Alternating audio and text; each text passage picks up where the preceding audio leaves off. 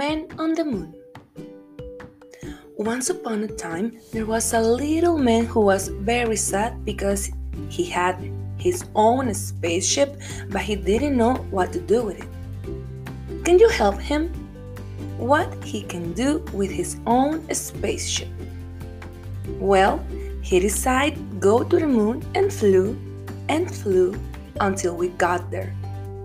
So, where is he now?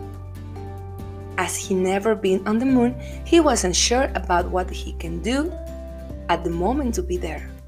So he thought and thought inside his spaceship. What do you think he decided to do? Of course, the little man thought that he had done such a long trip because he wanted to visit the moon, so he decided to go outside for a walk.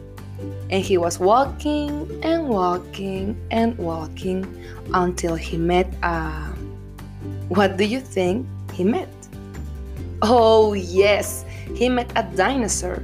And as they made very, very good friends, the little man decided to stay in the moon to live with his new friend in a beautiful tent that he had on the spaceship. And since that moment, the little man is known as the man on the moon.